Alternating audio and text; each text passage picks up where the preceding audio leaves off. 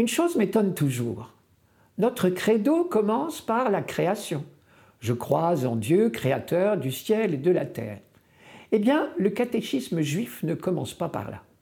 Il parle d'abord d'alliance. Écoute Israël, le Seigneur est notre Dieu, le Seigneur est un. Et vous savez que la formule le Seigneur est notre Dieu et nous sommes son peuple est la devise de l'alliance. Et je crois que la première expérience spirituelle d'Israël est celle de la libération d'Égypte et de la conclusion de l'alliance au Sinaï. De nombreux psaumes s'en font l'écho. La méditation sur la création vient en second, me semble-t-il. Et toujours, quand les psaumes s'émerveilleront de la création, ils feront également référence à l'alliance.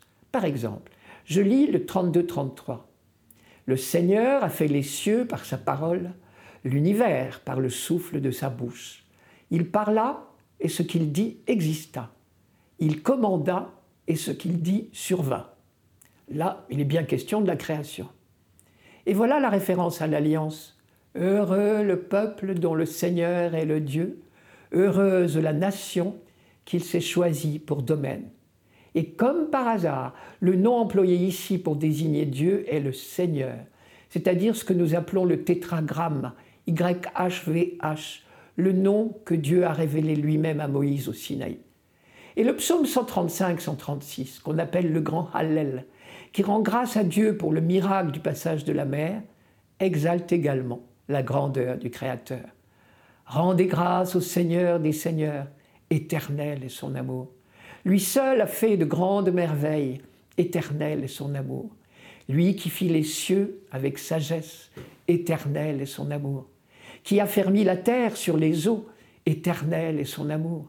Lui qui a fait les grands luminaires, éternel est son amour. Le soleil qui règne sur le jour, éternel est son amour. La lune et les étoiles sur la nuit, éternel est son amour.